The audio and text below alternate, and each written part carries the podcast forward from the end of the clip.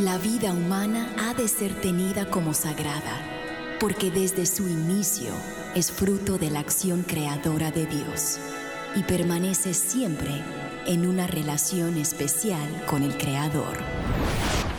No hay nada que se compare con la defensa de la vida y hoy muchos necesitan de nuestra voz. Aquí comienza Defiende la Vida con Adolfo Castañeda.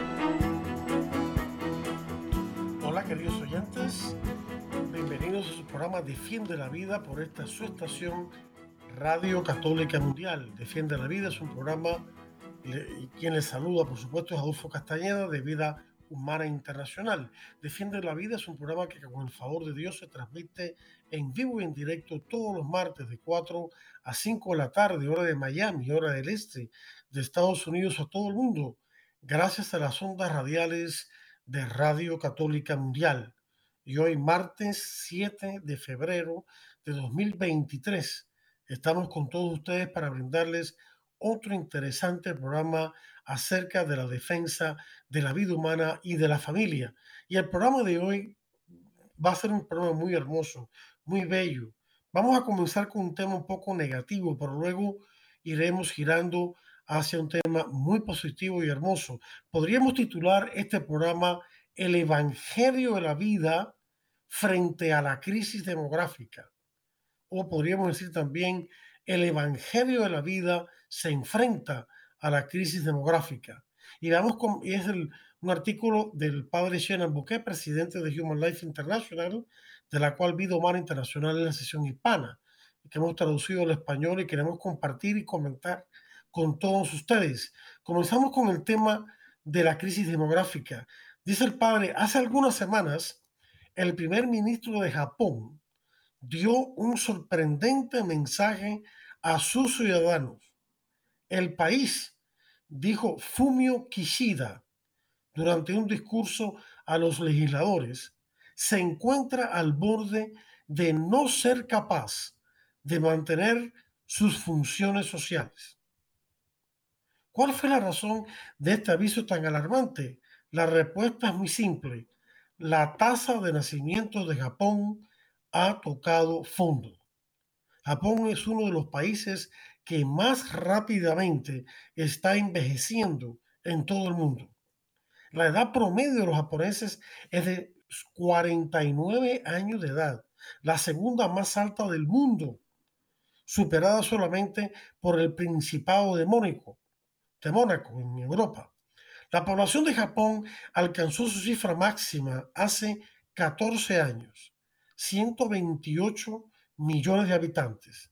Desde entonces, ha estado cayendo de forma continua y constante debido a su pobre tasa de natalidad de solo 1.3 hijos por mujer, muy por debajo de la tasa de reposición demográfica de 2.1 hijos por mujer. Los expertos en demografía nos dicen que para que una generación se pueda reponer demográficamente en la próxima, tiene que tener por lo menos cada mujer en edad fértil un promedio de 2.1 hijos y Japón está en 1.3. La combinación de una de las tasas más bajas de natalidad del mundo con la visión tan negativa que tiene Japón de la inmigración ha dado como resultado una situación en la cual la población de ese país está por experimentar una caída impicada de solamente 87 millones de habitantes para 2060, sin ningún signo a la vista de recuperación. Las observaciones del primer ministro Kishida pueden ser una de las alertas de más alto perfil en cuanto a la inminente crisis demográfica que enfrentan muchas de las naciones desarrolladas. Sin embargo, estos avisos del gobernante japonés forman parte de un creciente coro de alarmas. Elon Musk, a quien muchos ya conocen, este multimillonario eh, genio en ingeniería y en ciencia, que tiene un satélite de comunicación en el espacio y que es dueño de la compañía de autos eléctricos Tesla y otras más, y que es dueño de Twitter ahora, Elon Musk, un libertario, ha dicho en repetidas ocasiones, o mejor dicho, ha alertado en repetidas ocasiones a todo el mundo acerca de la inminencia de la actual crisis demográfica. El magnate de Tesla ha insistido en que si la presente tendencia no es invertida o revertida, la civilización va a sufrir un colapso. Y añadió, y que un colapso demográfico a causa de bajas tasas de natalidad es un riesgo mucho más grande para la civilización que el calentamiento global. Final de la cita. No solo los pensadores conservadores o libertarios son los que se han dado cuenta del problema. Muchos economistas, políticos y medios de difusión han observado con alarma el hecho de que la tiranía comunista china anunció el año pasado, 2022, que su población ha disminuido por primera vez en décadas. Un titular de Reuters en la parte inferior de las pantallas de muchos televisores dio el silbatazo y citamos, la primera caída demográfica en China en seis décadas suena la alarma acerca de la crisis demográfica. Final de la cita. La publicación Business Insider, que podríamos eh, eh, traducir libremente como dentro del mundo de los negocios o algo así, informó sombríamente, y citamos, que la reducción demográfica es un desolador presagio para el resto del mundo. Aún el propio New York Times, que es muy liberal, está abiertamente reconociendo el problema. Un economista de punta y columnista del Times, Paul Krugman, recientemente enfatizó los desafíos significativos que presenta la reducción demográfica en China. De hecho, durante las pasadas semanas, el Times ha estado publicando una serie de reportajes que examinan el impacto real que está causando en todo el mundo las poblaciones que están envejeciendo rápidamente en países como Japón y China. Claro, debido a la globalización, lo que ocurre en algunos países o en varios repercute económicamente y socialmente en otros. Las informaciones han sido igualmente fascinantes y perturbadoras, al mismo tiempo que lamentablemente tardías, porque este problema se venía a venir de hace tiempo y esta gente, tesudamente, eh, porfiadamente, mejor dicho, no han querido admitir la verdad hasta ahora. Uno de los titulares del Times declara lo siguiente, y citamos, a medida que las sociedades asiáticas envejecen, la jubilación simplemente significa trabajar más.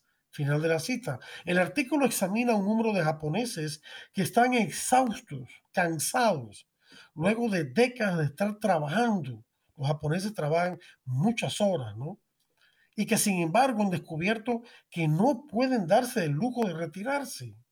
La combinación de bajas pensiones y la falta de hijos que podrían sostenerlos en su vejez significa que deben continuar trabajando hasta que ya no puedan más simplemente para poder sobrevivir. Otro artículo investigó el creciente problema del envejecimiento de dueños de negocios que no pueden encontrar japoneses más jóvenes que estén interesados en tomar las riendas de sus empresas una vez que se retiren. La edad promedio de los dueños de negocios en Japón es de 62 años.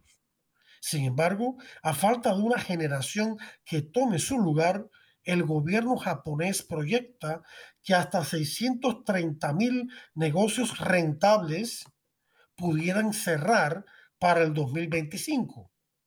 La economía japonesa ha estado estancada durante varios años, una realidad que está por golpear muchos otros países cuya tasa de natalidad está por debajo del nivel de reposición demográfica, de 2.1, como ya hemos mencionado. Y Japón también está enfrentando un grave problema de inflación. La vida ya es carísima. Claro, los japoneses tienen unos buenos ingresos, pero tienen que trabajar muchas horas para poder cubrir todos sus gastos. Y esto tiene un efecto en la familia también. La lucha por establecer políticas en favor de la natalidad es lo que está surgiendo ahora. Es fácil sentir una especie de latigazo ante el cambio tan súbito que ha experimentado el discurso público en torno a la natalidad. Durante décadas, la mayoría de los medios y ciertamente la inmensa mayoría de la élite globalista, como ya denunciamos en el programa pasado, con este económico, perdón, con este foro económico mundial que se creen los dueños del mundo y que quieren implantar políticas que van en detrimento de las poblaciones, especialmente las más pobres.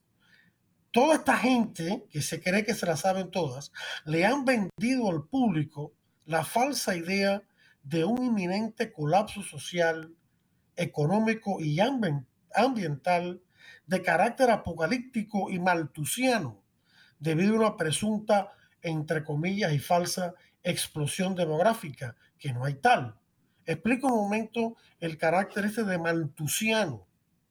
Para los que no saben, Malthus fue un clérigo inglés experto en economía y también profesor de universidad y, y escritor de finales del siglo XVIII y principios del siglo XIX. Exactamente, hace, eh, estuvo en el, en el apogeo de su carrera, hace, por decir una fecha redonda, hace 1800, que escribió un libro que se llama Ensayo sobre la población, An Essay on Population. Y en ese libro, este hombre falsamente predijo que en el futuro cercano iba a haber hambrunas y otras calamidades porque la población, según él, en ese momento estaba creciendo más rápidamente que la producción de alimentos, lo cual fue una falsedad y nunca se cumplió pero la gente se lo tragó y empezó toda la idea esta de la sobrepoblación.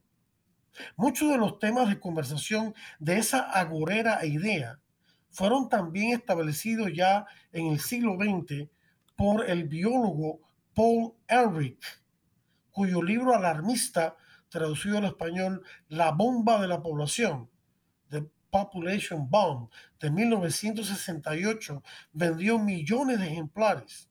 Hasta el día de hoy, Elric continúa siendo aplaudido y festejado en círculos liberales e incluso hasta en el mismo Vaticano por algunas personas. Fue invitado hace unos años al, Vaticano a participar en un foro sobre asuntos de sociales, de las ciencias sociales. Y este hombre habló allí y expresó todos sus disparates. Este hombre Fíjense para que vean la calaña de este hombre, muy inteligente, de tremenda formación académica, pero totalmente equivocado. Este señor, que es un biólogo, dice que hay que reducir la población mundial de 8 mil millones de personas en el presente a solo 1.2 mil millones, no porque el mundo esté sobrepoblado, ya nadie se cree eso, sino para no dañar el medio ambiente, la biodiversidad, como le dice él.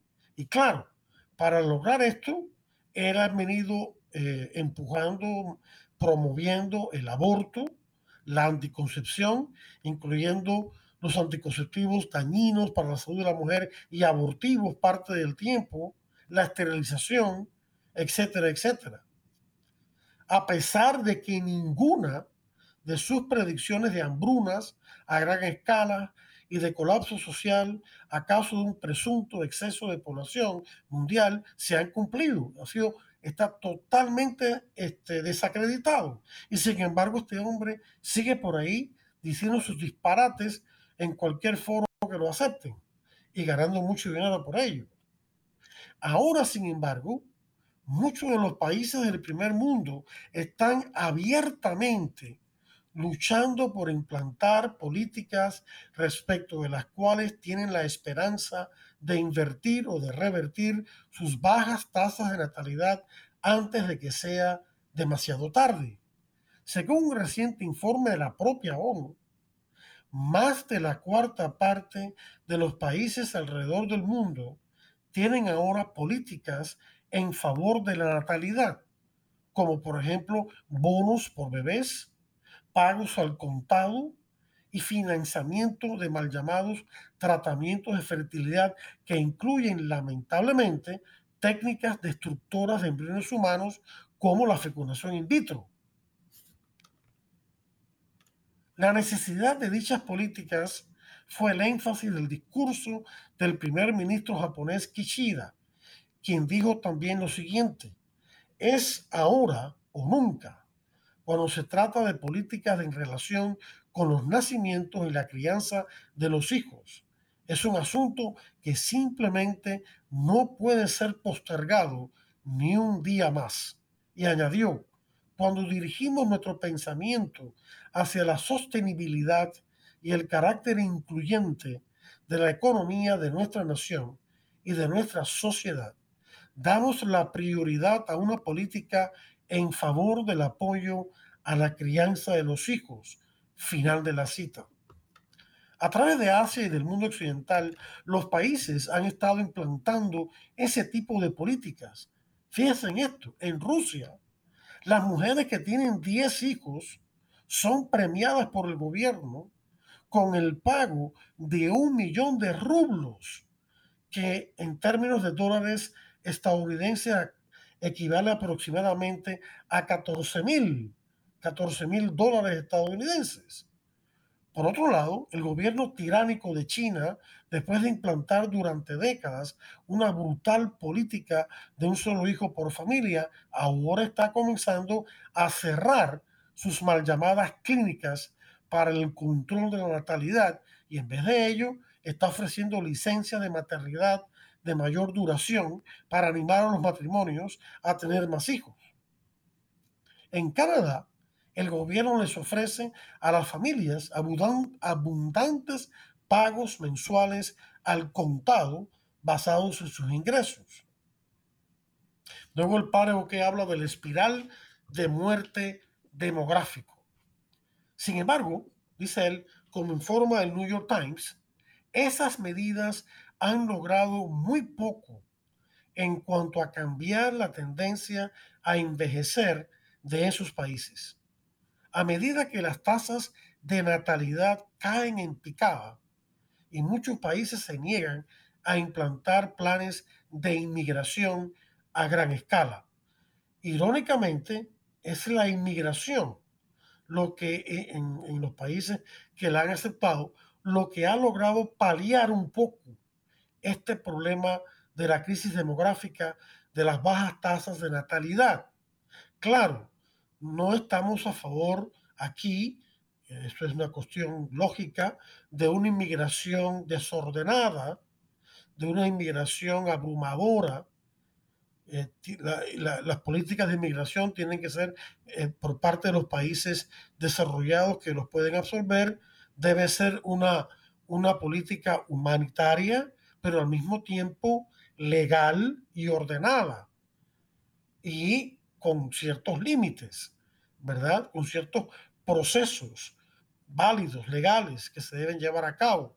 No el relajo este de gente entrando que, que en fin de cuentas lo que está pasando es que están dañando a los países en los cuales esto ocurre y dañándose ellos mismos, porque se ponen en peligro en las travesías peligrosas por las cuales atraviesan y para llegar a su destino el país que quieren llegar y que tienen que pagar a, gente que los pasen de contrabando y sufren incluso la muerte, abuso sexual, eh, muerte por drogas, etcétera, etcétera. Víctimas del narcotráfico, etcétera. Esto es un desastre, ¿no? O sea que estamos hablando de una inmigración correcta, pero hay países como Japón que se niegan a implantar una inmigración ordenada, legal, humanitaria, eh, con procesos bien eh, delimitados que pueden ayudar al país al mismo tiempo que a los inmigrantes. Se trata de estar entre la espada y la pared. Estamos entre la espada y la pared. Porque, por lo siguiente, fíjense en este ciclo, al volverse más lento el crecimiento económico debido a la baja tasa de natalidad y al aumentar la carga sobre las generaciones más jóvenes de trabajar más duro y durante más tiempo para sostener a una población envejeciente, aumenta la probabilidad de, este, de que estas nuevas generaciones no prioricen el darle la bienvenida a los hijos. Si están abrumados de trabajo, porque tienen que trabajar para poder mantener su tren de vida, muchas veces un tren de vida materialista, entonces, o simplemente para sobrevivir y pagar las cuentas, entonces, de cosas caras, entonces no eh, tienen que trabajar más horas y más duro para poder ganar más dinero para que los impuestos no se los coman impuestos que suben debido a la necesidad de mantener a la población que ya está por jubilarse o en franca jubilación, la en la cual hay una desproporción entre la gente relativamente joven que, podía, que puede trabajar todavía en el que está en el campo laboral y pagando impuestos y la población ya jubilada por edad.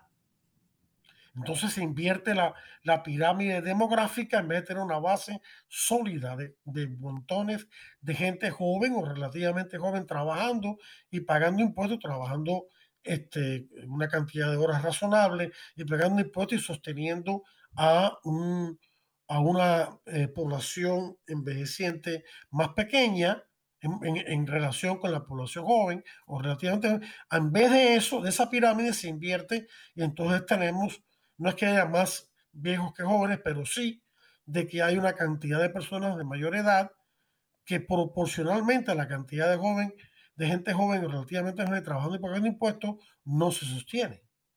No es viable. Y se va poniendo peor cada día. La, la caja de seguro social va, eh, se va comprimiendo, se va contrayendo. Ese es el grave problema. Sin embargo, dice el padre Boque, hay también un problema más profundo y de difícil solución. Cada generación ha optado por tener menos y menos hijos en las últimas, en las últimas décadas, hace 50 años para acá más o menos, debido a la mentalidad anticoncepcionista. Esto, o antinatalista. Esto hay que tenerlo en cuenta.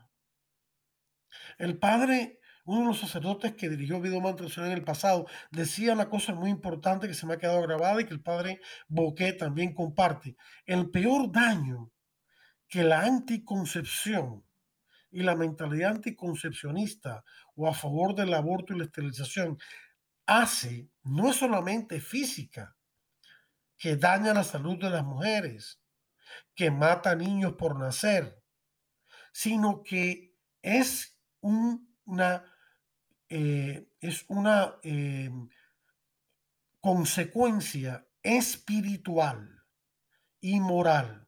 O sea, debilita la fibra moral y espiritual de los cristianos, de los católicos.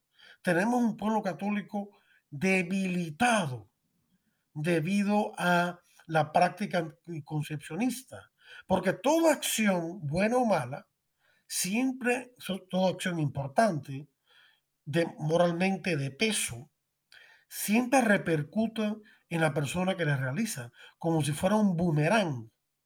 Si yo realizo acciones buenas, yo me convierto en un hombre bueno. Mi corazón se va transformando. Mi manera de actuar, de hablar, de pensar, mis actitudes, hasta mi cuerpo, ¿no?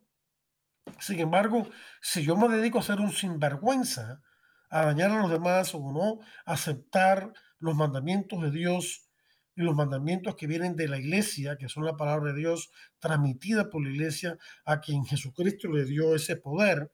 Si no hago eso, entonces mi vida espiritual se debilita, se materializa, se, se vuelve asedía, me vuelvo aragán en cuanto a las cosas espirituales. Y las cosas espirituales no solamente son las cosas como los sacramentos y la relación con Dios, la oración y demás, sino también las relaciones interpersonales. Eso es espiritual también. Porque está en función nuestras almas. En esas, y esas relaciones también se debilitan. El amor se debilita. entonces se debilitan los matrimonios, entonces se desintegran las familias, porque las familias están fundadas en el matrimonio entre un hombre y una mujer. Y dice el padre Boquet, esta mentalidad anticoncepcionista ha normalizado una cultura sin hijos, una cultura infértil. En el pasado, para la mayoría de los adultos, su prioridad era casarse, establecer una familia estable y traer hijos al mundo. Ya no es así. En China, por ejemplo, durante la política de un solo hijo por familia, las expectativas culturales cambiaron radicalmente las actitudes culturales y, de, y, de, y la conciencia colectiva cambió. Ahora para muchos chinos, el dar la bienvenida a más de un hijo se ha convertido en algo impensable, simplemente porque han adquirido esa costumbre. Se han acostumbrado a un solo hijo o a ninguno. La gente, entre comillas, normal, piensan ellos, tienen solo un hijo y luego vuelcan toda la atención y recursos en ese hijo único. Y no estamos hablando aquí de las familias que no han podido, sin culpa de ellos, tener más de un hijo. Eso, eso no, estamos, no estamos hablando de eso, sino de los matrimonios que pudiendo tener más hijos, no los han tenido. ¿Ya? Como, consecuencia de todo ello, ha habido una catastrófica pérdida de la sabiduría tradicional el criar familias numerosas implica el tener ciertas habilidades que antes se transmitían de generación en generación. Eso es lo que significa tradición. No una cosa negativa, sino el tradición significa algo que se va pasando de generación en generación, se va transmitiendo. Eso es lo que significa. Sin embargo, bajo la política de un solo hijo en China y el cambio hacia un secularismo antinatalista en el resto del mundo, Mucha gente joven simplemente no sabe cómo comenzar. La simple idea de dar la bienvenida a más de uno o dos hijos se ha convertido en algo aterrador. Vamos a detenernos ahí, queridos hermanos. El tema va a ser volviendo interesante y más positivo. Pero vamos a detenernos porque llegó el momento, el tiempo vuela. Ha llegado el momento de hacer una pausa para escuchar unos interesantes y hermosos mensajes de esta Asociación Radio Católica Mundial. Pero no le cambie el dial, que en breve ya regresamos con mucho más aquí en Defiende la Vida. Estamos en Defiende la Vida. Enseguida regresamos. Defiende la Vida con Adolfo Castañeda continúa, luego de estos mensajes.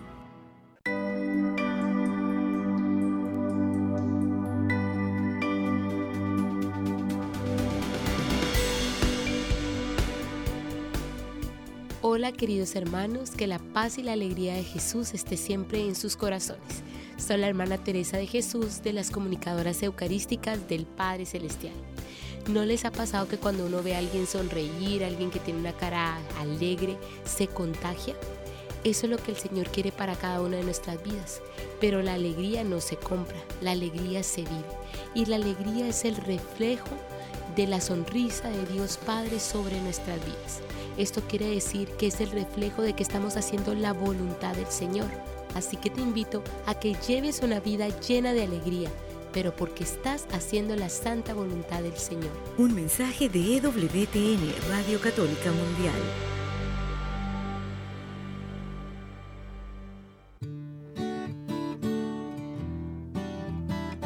Mi gente, soy el padre Edwin Lozada de Colombia, misionero contemplativo javeriano Adyentes, y hoy quiero preguntarte algo, ¿cuántas veces alimentas tu cuerpo al día? Seguramente me dirás tres o cinco o hasta más. Y entonces recordamos el desayuno, el almuerzo y la cena, pero no podemos olvidar que nuestra alma, nuestro espíritu también necesita de tres alimentos necesarios, la oración, la palabra de Dios y la Eucaristía. De ahí en adelante, todo lo que hagas por alimentar tu alma y tu cuerpo, tu corazón, será para bendición tuya y para bendición de los demás.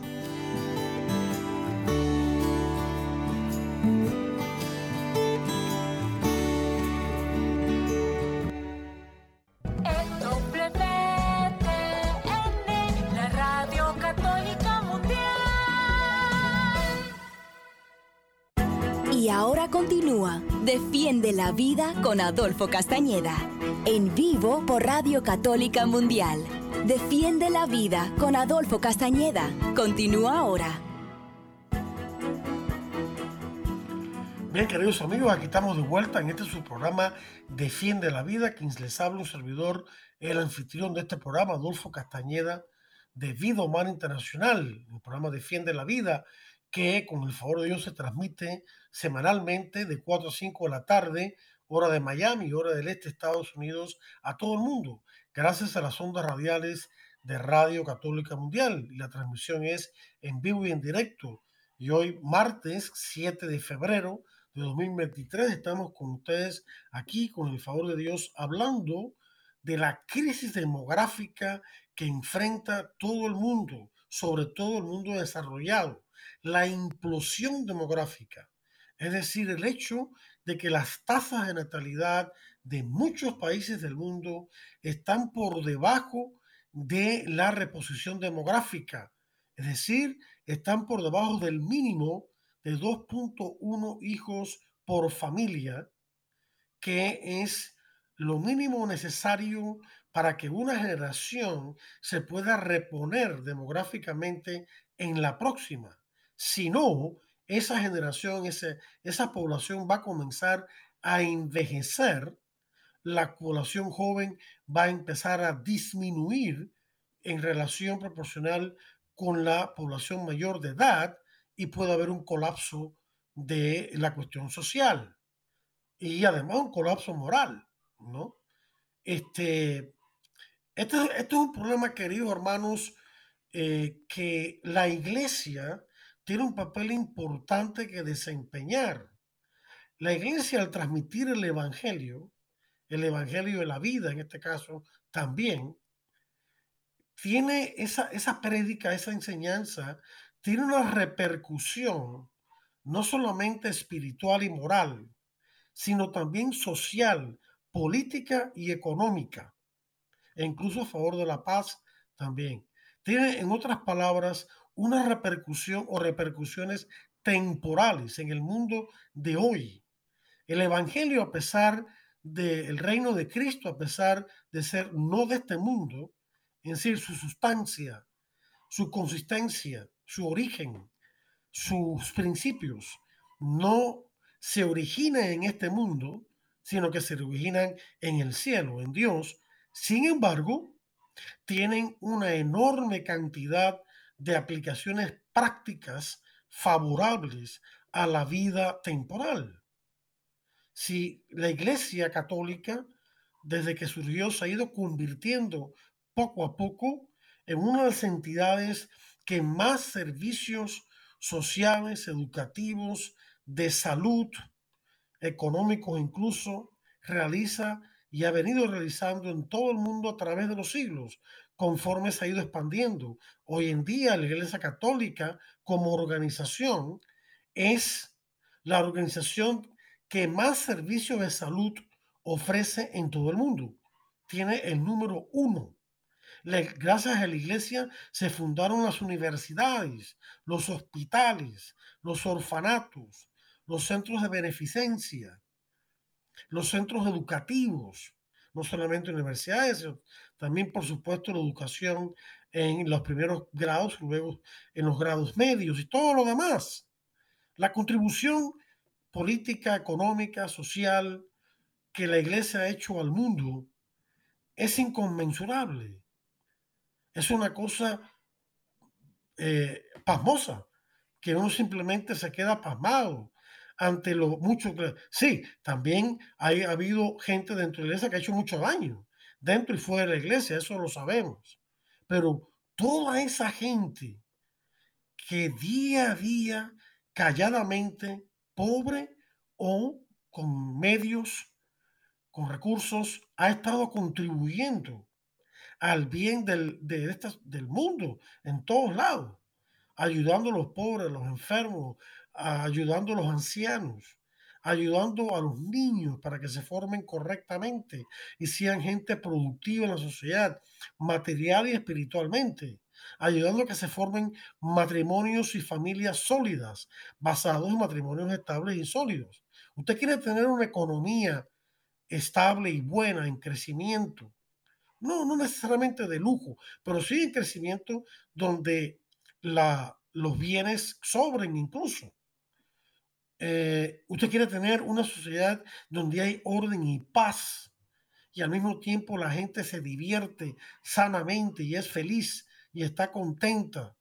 Y los ancianos y los enfermos saben que están siendo cuidados por gente generosa y desinteresada.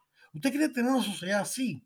Bueno, defienda la vida humana, defienda el matrimonio entre un hombre y una mujer y defienda la familia fundada en ese matrimonio. Esa es la garantía de una economía saludable que produce bienes, no solamente bienes materiales, sino también bienes espirituales. La iglesia produce bienes espirituales, no solamente a través de los sacramentos, sino también a través de su enseñanza, que a su vez fomenta una mentalidad positiva y de amor hacia los hijos que eh, la iglesia produce libros y enseñanzas, empresas y habladas que transforman corazones, que a su vez redundan en el bienestar espiritual, psicológico y, físico y material de las familias, de los, de los grupos de personas, de los centros de trabajo, de los que están en la política, etcétera, etcétera. Pero si no nos ponemos las pilas y seguimos bobeando y este, cuestionando, porque ahora les ha dado, por, parece que es el nuevo deporte, ¿no? Ahora les ha dado por alguna gente, incluso dentro del Vaticano, teólogos prominentes en todo el mundo, no solamente en Italia, sino en Estados Unidos, el querer cambiar ciertas doctrinas de la iglesia el querer cambiar la doctrina de la iglesia en contra de la anticoncepción y a favor del amor conyugal y la transmisión de la vida, en contra de la enseñanza de Dios y de la iglesia, que es una enseñanza de ley natural que implica a todos, no solamente a los creyentes, de que el matrimonio debe ser entre un hombre y una mujer de por vida y abierto responsablemente a la vida, en que ellos se funda la familia, de que debe haber una justicia entre empleadores y empleados, todo eso, ¿no? Si nosotros que están siendo cuestionados por gente hoy en día, si seguimos en esa tontería o en esas herejías, ya incluso hasta queriendo aceptar la homosexualidad y todas esas cosas, claro, hay, que atender a las personas que sufren de, de tendencias homosexuales o transgénicas, todas esas cosas, ayudarlas a, eh, recuperarse y a sanarse, a vivir una vida de castidad y amarlo, pero no van a un comportamiento y una ideología que hacen daños a todos, sobre todo a los niños.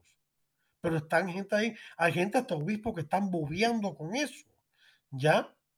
Y esto debe parar. Y nosotros, todos los católicos, tenemos que formarnos bien para contrarrestar esas enseñanzas que no solamente hacen daño en cuanto a la vida eterna, sino también hacen daño en la vida temporal. La necesidad de una cultura de vida esa es la respuesta a todo este problema de la crisis demográfica. Dice el padre Boque, las políticas en favor de la natalidad son sin duda una parte importante de animar a los matrimonios a dar la bienvenida a los hijos en un mundo asediado por la incertidumbre. Sin embargo, nunca será suficiente.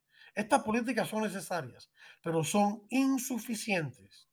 Muchos demógrafos y economistas tienen que darse cuenta de que la crisis demográfica que hemos estado enfrentando no es simplemente un problema económico o social, es más bien y sobre todo un problema espiritual y moral.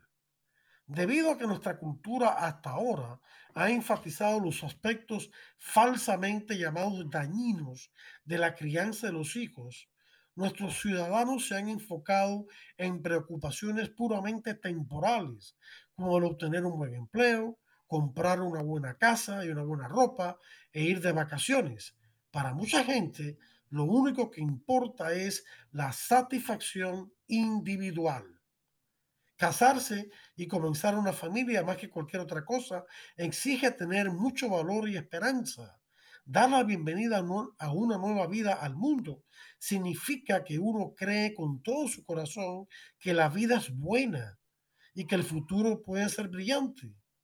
Aunque dar la bienvenida a los hijos comporta una inmensa felicidad y satisfacción, también exige tener un corazón generoso y lleno de esperanza, de esperanza en Dios, en que Dios va a ayudar y a proveer si yo sigo sus mandamientos. Requiere que los esposos estén dispuestos a comprometerse mutuamente para el resto de sus vidas, para poder sentir los sufrimientos y alegrías de sus hijos como propios y atenderlos. Ser responsables del bienestar de los demás. Exige que los esposos reconozcan que toda esta responsabilidad no es una carga, sino que es de hecho el único camino hacia la verdadera libertad requiere creer y vivir la verdad de que la verdadera libertad se encuentra en la aceptación de la responsabilidad y que la responsabilidad y el amor van de la mano. No puede haber verdadera libertad sin amor. Y el amor implica hacerse responsable de mi prójimo. Y el prójimo más cercano mi, es mi cónyuge y mis hijos. ¿ya? Y luego vienen entonces otros familiares, vecinos y demás, lo que sea, ¿no? Pero la persona que no, que es egoísta, que se encierra en sí misma, precisamente porque quiere ser libre para hacer lo que le da la gana, aclava siendo esclavo del pecado, como nos dijo Jesús. Claramente en San Juan capítulo 8, o usted es hijo de Dios y vive con libertad, o usted se hace esclavo del pecado. No hay otra alternativa. En su carta a las familias, el Papa San Juan Pablo II reconoció que para muchos matrimonios hoy en día el dar la bienvenida a un hijo les parece que es una tarea desalentadora. Y citamos sus palabras. Es verdad que para los padres el nacimiento de un hijo significa más trabajo, nuevas cargas financieras y más inconveniencias todo lo cual puede llevar a la tentación de no querer tener otro hijo. Final de la cita. Pero luego el Santo Padre se pregunta, ¿quiere esto decir que el hijo no es un don de Dios? Al contrario, claro que lo es. El hijo se convierte en don para sus hermanos, para sus hermanas, para sus padres, para todos sus otros familiares y amigos y conocidos. Su vida se convierte en don para las mismas personas, sus padres, que le dieron vida y que no pueden echar a un lado el sentir su presencia, su compartir en sus vidas y su contribución al bien común y a la comunidad familiar. Esta verdad es evidente por sí misma, en su simplicidad y profundidad, cualquiera que sea la complejidad y aún la posible patología psicológica de ciertas personas.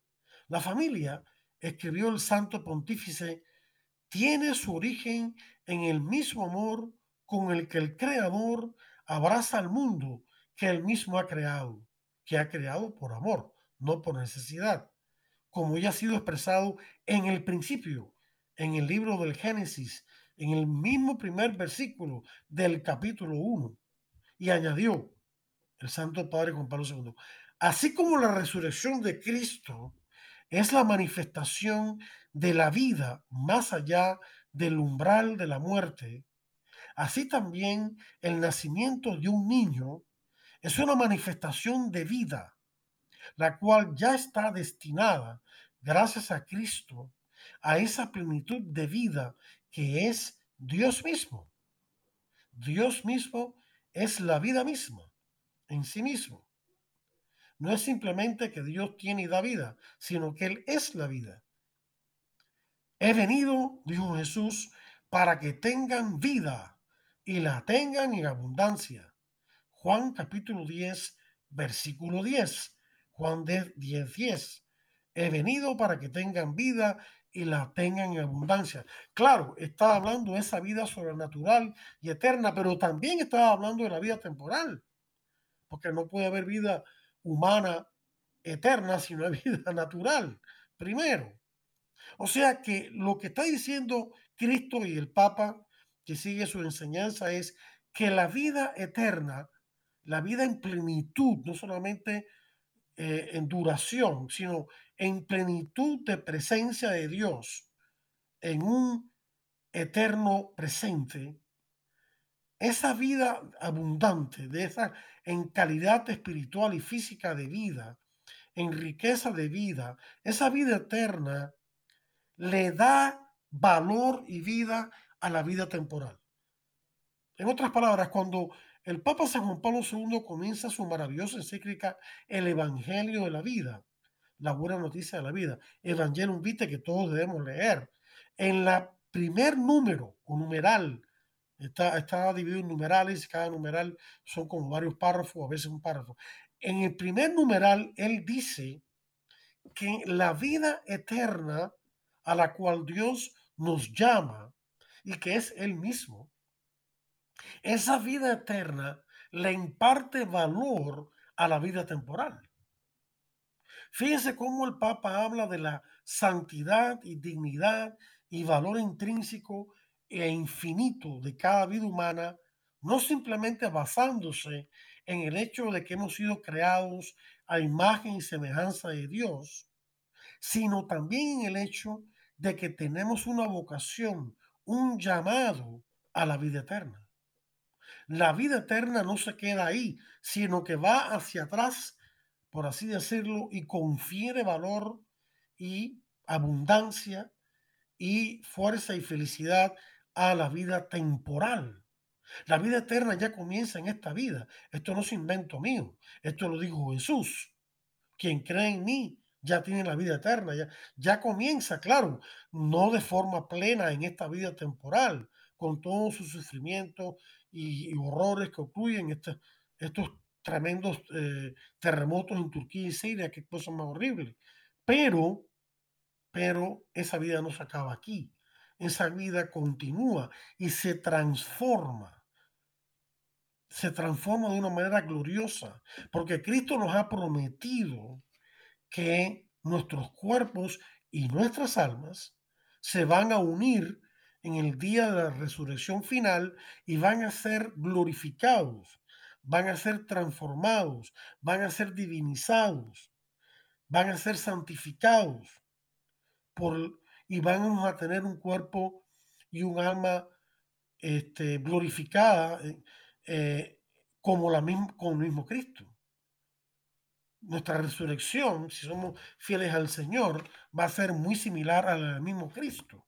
Vamos a tener un cuerpo glorificado como el de Cristo. Eso no un invento mío, eso lo dice la Escritura y lo dice la, la enseñanza de la iglesia.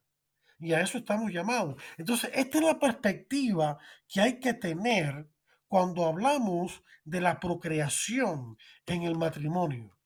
De que cuando esos esposos se unen y se abren a una nueva vida, están abriéndose no solamente a una nueva vida aquí en este mundo, sino que de alguna manera están en la perspectiva de la vida eterna. Cuán noble dice el padre que es esta visión de la familia y de la procreación. Cuando una pareja de novios se casa y comienzan una familia, ese matrimonio no está contribuyendo simplemente al bienestar social y económico del mundo. No están simplemente asegurando que el plan de pensiones pueda funcionar o que el crecimiento económico pueda continuar de forma ascendente no, ese matrimonio se convierte en partícipe del amor divino. Abraza la vida en toda su plenitud temporal y sobrenatural. Se convierten en seres plenamente vivientes, fully alive, diríamos en inglés, plenamente vivientes. Este mensaje podría inspirar a más matrimonios a dar la bienvenida al don de la vida ninguna cantidad de pagos al contado o exención de impuestos o exhortaciones a pensar en el bienestar o estabilidad de su nación puede inspirar y motivar tanto como esta visión radical. Radical aquí significa de raíz, no extremista ni nada de eso. Cristiana acerca de la paternidad, de la maternidad y de la crianza de los hijos. Recordemos, los padres son los primeros y principales educadores de sus hijos, sobre todo y primero que todo en la dimensión espiritual y moral de esa formación.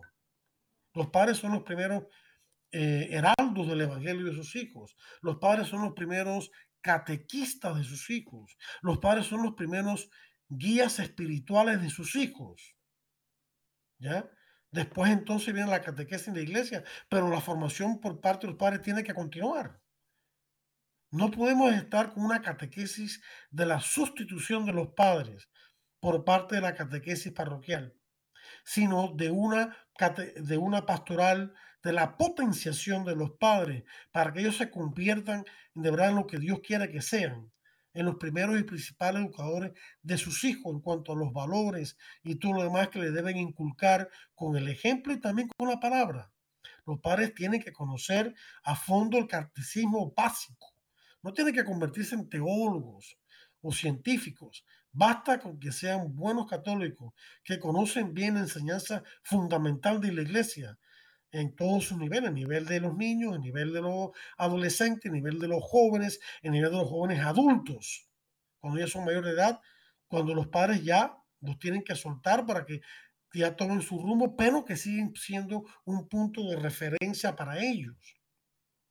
Ser padre o madre no es una seca responsabilidad social, es el camino hacia la apertura del propio corazón, hacia lo trascendente, hacia Dios, hacia lo infinito, no solamente hacia los demás. Cuando traemos hijos al mundo, nuestro corazón se expande, se hace más grande en términos de su capacidad de amar, porque entonces nos topamos, tenemos ante nosotros ese pequeñito ser que necesita de nosotros en todo. Entonces nos lanzamos a amarlo. El tener una familia buena es lanzarse a una vida de aventuras. No hay que ir allá a la África o al Asia, donde sea, a ser misionero. Ya en mi propia casa. Esa es la misión. Y va tan sencilla desde limpiar fondillos, y me excuso la manera de expresar, y, de limpiar vómitos y de, y de calmar a niños que lloran porque le hay que sacarle los gases, que hay que bañarlos, que hay que vestirlos, que hay que alimentarlos, cosas que parecen muy humildes, pero que son el fundamento insoslayable de toda una aventura misionera que los padres tienen delante de sí respecto de sus hijos. Traer al mundo por la acción directa y unilateral de Dios a un alma humana espiritual y eterna, creada a imagen y semejanza de Dios, la cual un día adorará a su creador por toda la eternidad. Ese es el cometido, formar a esa alma que Dios creó directamente sin nuestra cooperación, porque es un acto unilateral de Dios. Nosotros cooperamos con el cuerpo del niño, pero no con el alma. Pero ese alma está unida al cuerpo, formarla para la eternidad esa es la misión más alta y que le da luz a todas las demás misiones que los padres deben desempeñar. Como nunca antes el mundo necesita la sabiduría y la esperanza que forma parte constitutiva de la doctrina de la Iglesia Católica acerca de la vida y la familia. Oremos, dice el Padre Boqué, para que cada persona, cristiana o no, se abra a este mensaje y al Evangelio de la vida y oremos por nuestros obispos, sacerdotes y laicos, para que sean inspirados y motivados a encontrar nuevas maneras de predicar y actuar este Evangelio de la vida a un mundo sediento de esta agua dadora de vida. Y hasta aquí este mensaje del Padre Bosque tan hermoso que yo he estado tan entusiasmado de compartir con ustedes. Les deseo a todos la bendición de Dios y les invito la próxima semana para otro interesante programa de Defiende la Vida.